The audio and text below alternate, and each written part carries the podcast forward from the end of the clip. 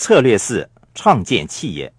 相信你们还会记得，我的穷爸爸总是说，职业得到保障是聪明的，创建企业是冒险的；富爸爸却说，创建企业是聪明的，依赖职业保障是危险的。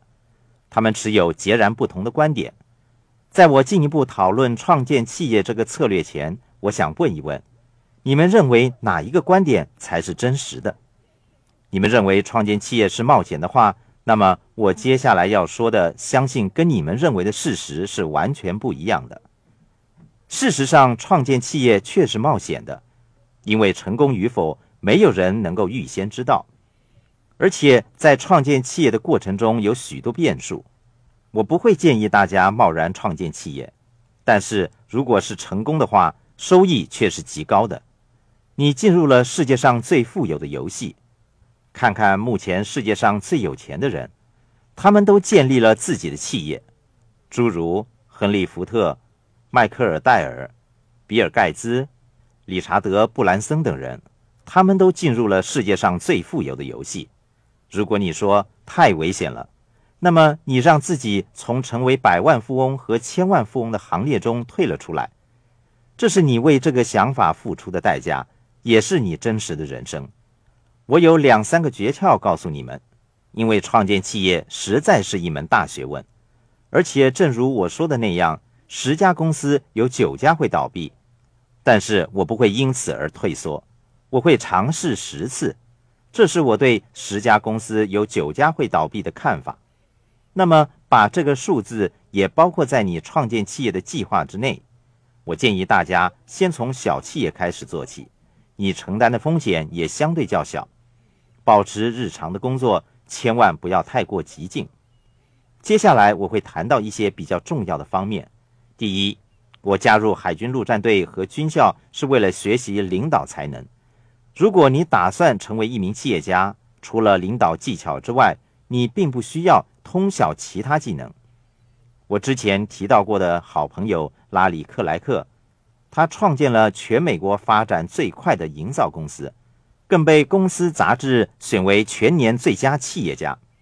拉里不晓得如何使用锤子，他也不知道怎样锯东西、安装水管设备，但他懂得如何当领导人。他没有任何建筑的技能，他有的是卓越的领导技巧。第二，管理技巧。在商业社会里有两类人：领导人和经理人。你必须明白两者之间的区别。华伦·宾利斯说的很对，领导人做正确的事，经理人则正确的做事，正好说明了小企业家不能逃出那个陷阱。那是因为他们虽然是好的经理人，却不是好的领导人。所以你要决定你要当的是领导人还是经理人。事实上，如果你要成为一名企业家，你必须同时具备当领导人和经理人的技巧。在纽西兰有一名年轻的女士，她是一名领取福利救济的单亲妈妈。忽然间，她改变了自己的现实。她说：“或许我可以做得到。”大多数人听从免费的建议，他们会说：“太冒险了，不要做。”可是那名女士的朋友却跟她说：“我们何不买一个企业？如果你是一名单亲妈妈，二十六岁，只有基本的高中教育程度。”下定决心的话，就应该跟自己说：“我如何做得到？明白吗？不是我做不到，是我如何做得到。”这位女士的朋友是一名医生，她说：“我在这间诊所工作，拥有这间诊所的人打算把它出售，但一直找不到买家，没有医生愿意买入这间诊所。真是奇怪，医生身为这个行业的专家。”也认为经营这个业务是冒险的。他们跟这位已退休的医生商议，在没有预付任何款项之下买进了这间诊所。在这笔交易当中，这位年轻的女士从一名领取福利救济的单亲妈妈，摇身一变成为诊所的持有人，并且已经退休了。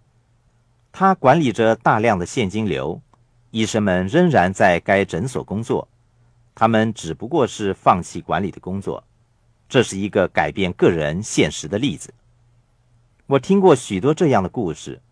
创建企业跟年纪没有关系，桑德斯上校六十六岁才创建肯德基，跟教育程度也没有关系。刚才提到的那位女士没有受过高等教育，她不是医生。我的朋友拉里也不是建筑工人，跟教育体系所强调的专门技术也完全没有关系。有人问我怎样才能获得领导的技巧，我会说，志愿当领导的人会得到更多的领导技巧。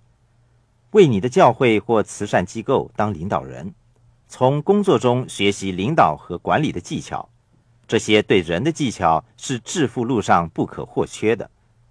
创建企业最困难的地方不在于技术层面，是人事。你跟其他人合作愉快吗？如果你对人的技巧差，与别人一起工作时，你便要好好学习。许多 S 型的人好像自由职业者，他们独立工作。没有与别人一起工作的经验，也没有学会对人的技巧，这是一个限制性非常大的因素。我稍后会再做深入的讨论。说它限制性大，是因为如果你跟别人相处不来，工作却不可不做的话，你可以想象到那是个多么严重的问题。幸好商业社会里没有人会问你就读的是什么明星大学，你是不是专科医生。你是不是专业事务代理人？不会，他们需要的是领导才能、管理技巧和良好的团队合作精神。在商业活动中，最重要的不是产品，不是系统，是人力资源。